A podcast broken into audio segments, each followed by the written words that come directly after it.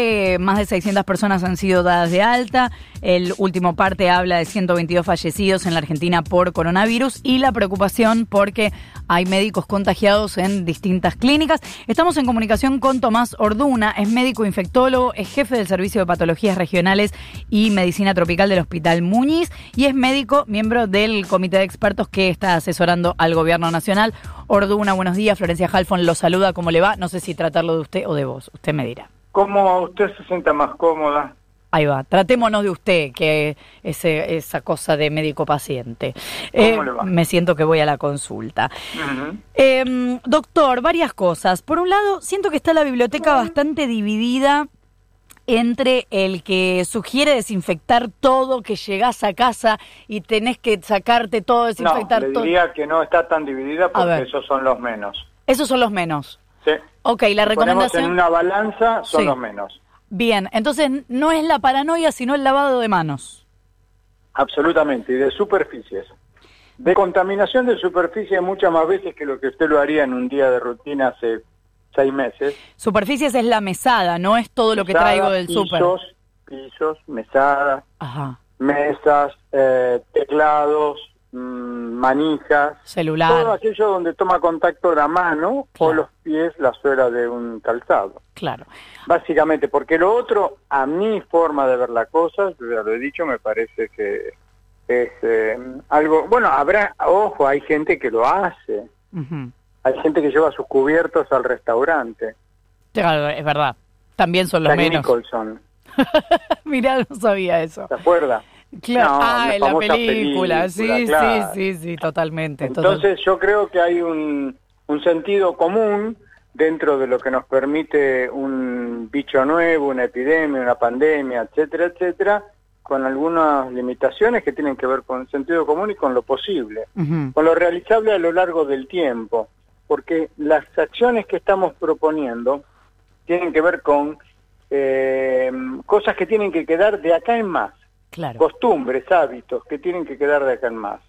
Entonces usted va a poder lavarse mucho las manos o usar alcohol en gel, va eh, a trapear, digamos, tres veces en el día si quiere los pisos eh, o no.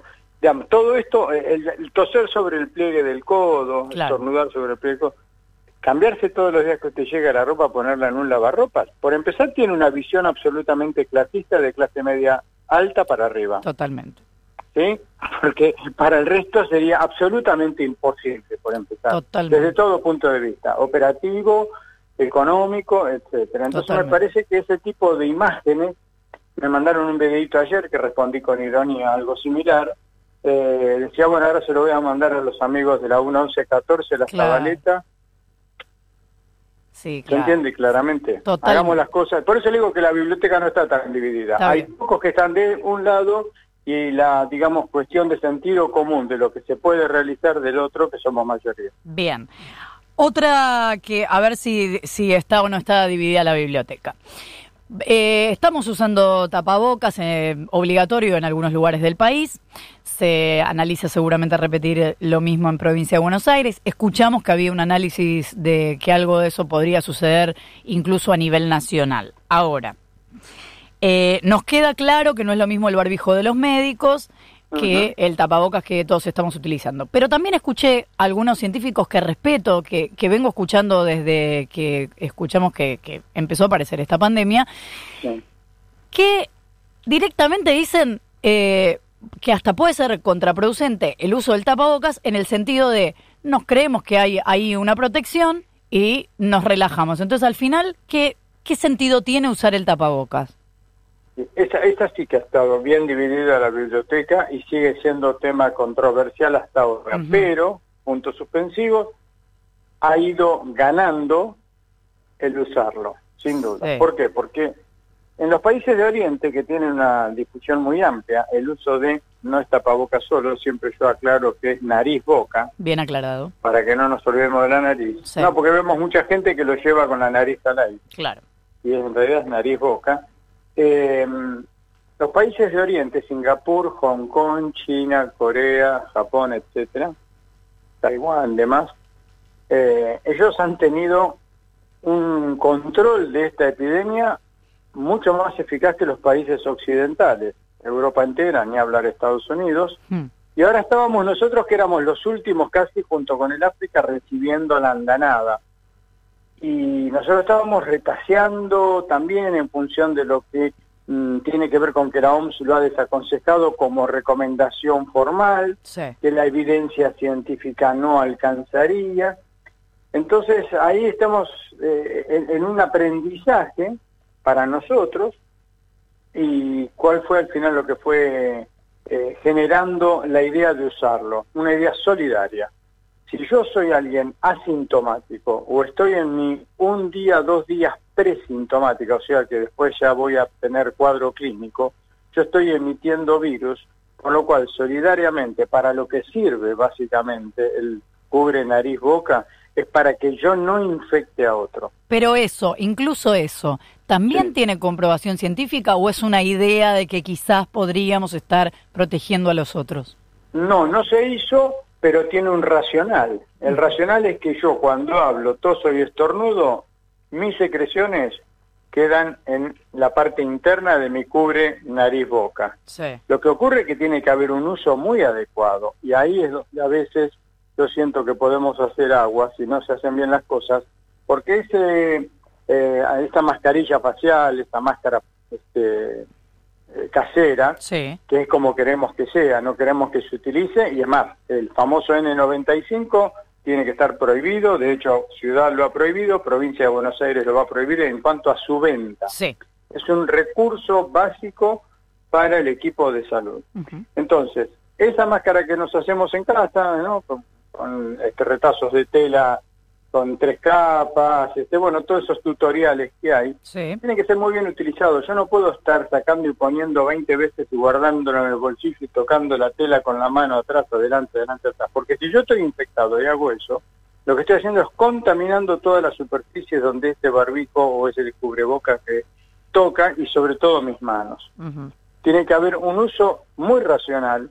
Yo salgo de mi casa, lo tenía eh, lavado, estaba sequito, me lo coloco, voy, hago todo lo que tengo que hacer fuera de la casa, mandados, etcétera, vuelvo, me lo saco de la agarradera por detrás de la oreja y ese sí que tendría que lavarlo cuando regreso. Agua, jabón, lo lavo, lo pongo a, secar y en todo caso si tengo dos está bueno, porque si a la hora me doy cuenta o a la tarde me doy cuenta que no compré la hierba, tengo otro seco, me lo pongo, voy, hago lo mío, vuelvo y lo dejo. Bien.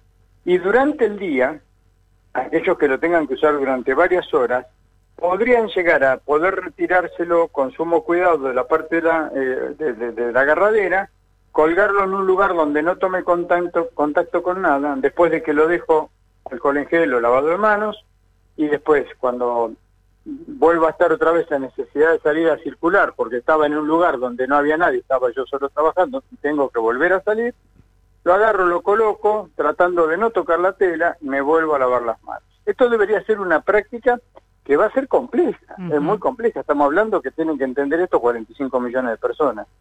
y no es tan fácil. Estamos hablando con Tomás Orduna, es médico integrante del comité de expertos que asesora al gobierno nacional. Doctor, eh, Está claro que la cuarentena se va prorrogando cada dos semanas y que hay que ir viendo la situación de la curva, cuán estabilizada, la situación de la economía, cuánto se puede ir flexibilizando o no.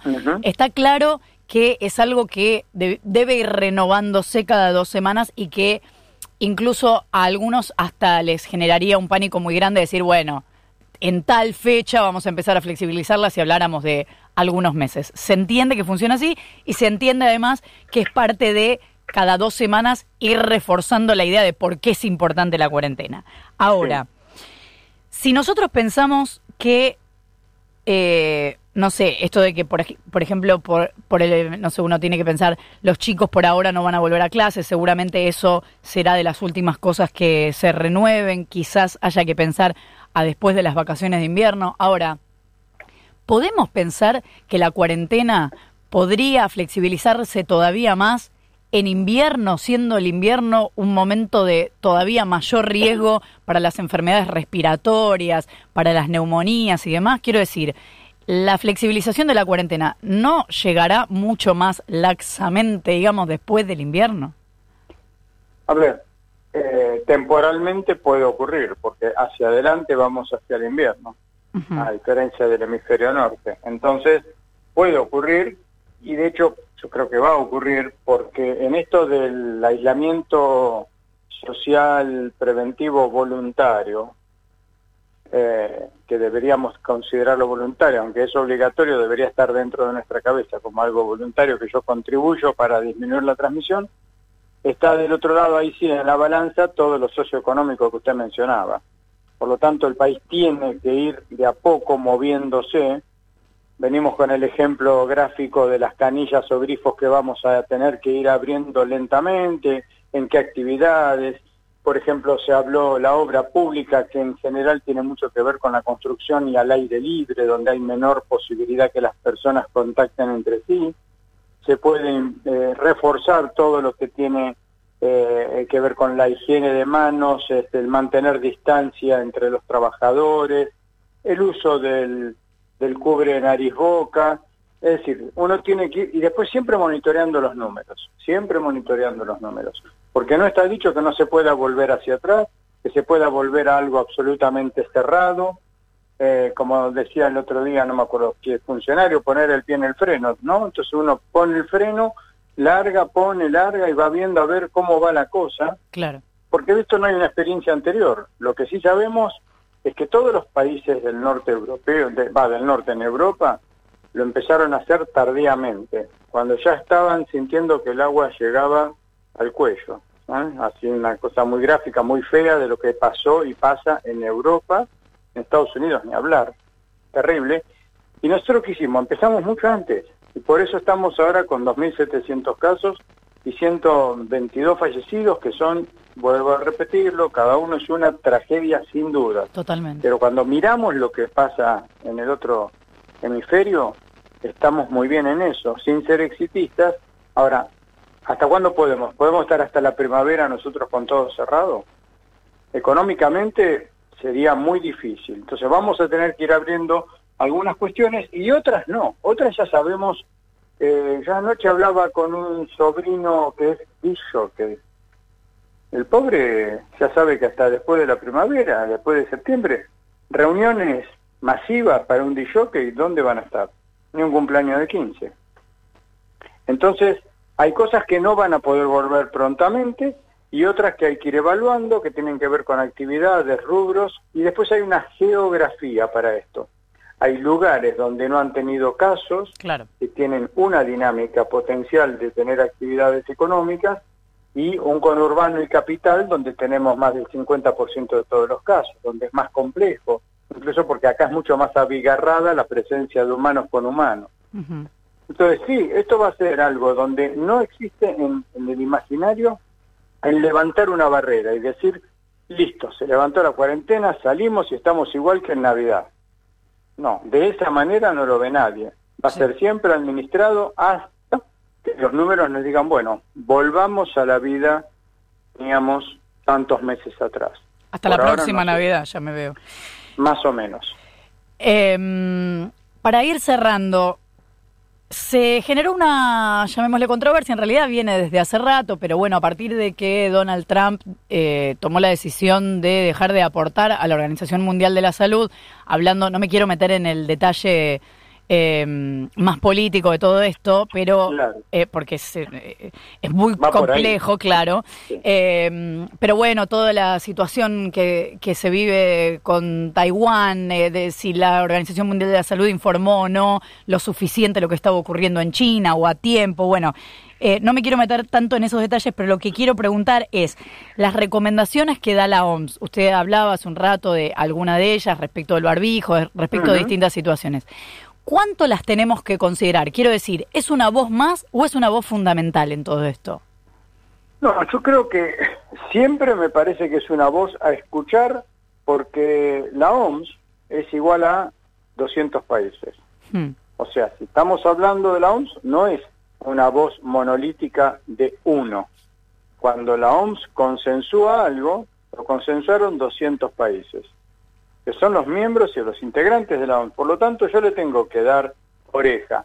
Pero como cualquier cosa hecha por humanos, cada tanto puede haber errores. En el manejo de la pandemia 2009, la OMS tuvo eh, una autocrítica muy poderosa con aquello de eh, si fue realmente o no una pandemia lo del 2009. Hablamos de gripe A, ¿no? Exactamente, eh, dejé, me olvidé. Este, aquello del uso o no de los antivirales y gobiernos que gastaron millones de dólares y después no los usaron. Sí. Eso fue un tema. En ébola, 2014, la OMS se durmió. Ignoramos por qué, yo creo que fue un tema de, siempre, que era lo que empezaba, empezaba en África, nunca sale del África, nunca pasa más que en el interior del Congo, y de repente, un día, un ciudadano de Liberia estaba en Nigeria, enfermo, en un país de 150 millones de habitantes, poniendo en riesgo y mostrando que se podía salir del oeste africano y estar en cualquier lugar del mundo en menos de 24 horas con ébola. Hmm. Entonces, en agosto, fin 31-30 de agosto del 14, la OMS declara una situación de emergencia internacional y llevaban ocho meses de una bruta epidemia de ébola, donde solamente Médicos Sin Frontera, Cruz Roja y la Media Luna Roja estaban trabajando denodadamente. Y la OMS no declarando esa situación. Cuando salió y tocó lo que podían ser países, eh, porque después hubo un caso en Estados Unidos, llegó una enfermera a España, etcétera, entonces uh, la ONU puede equivocarse, pero tenemos que escuchar mucho porque, insisto, hay un resultado final que viene de 200 países que se juntan y discuten cuáles son las políticas, con gente muy ilustrada, muy capa en los usos. Pero bueno, este, por eso también después uno puede aplicar sus propias políticas con sus propios grupos de consenso, que a veces pueden disentir de la orientación que da la OMS. Qué aliviador hablar con los que saben. Tomás Orduna, médico infectólogo, jefe del Servicio de Patologías Regionales y Medicina Tropical del Hospital Muñiz y médico integrante del Comité de Expertos que asesora al Gobierno Nacional. Muchísimas gracias por habernos atendido. Un placer. Un gusto, ¿eh? que estén muy bien. Igualmente, eso. Y nos quedamos en casa. Tres minutos para las ocho de la mañana se viene Pet Shop Boys.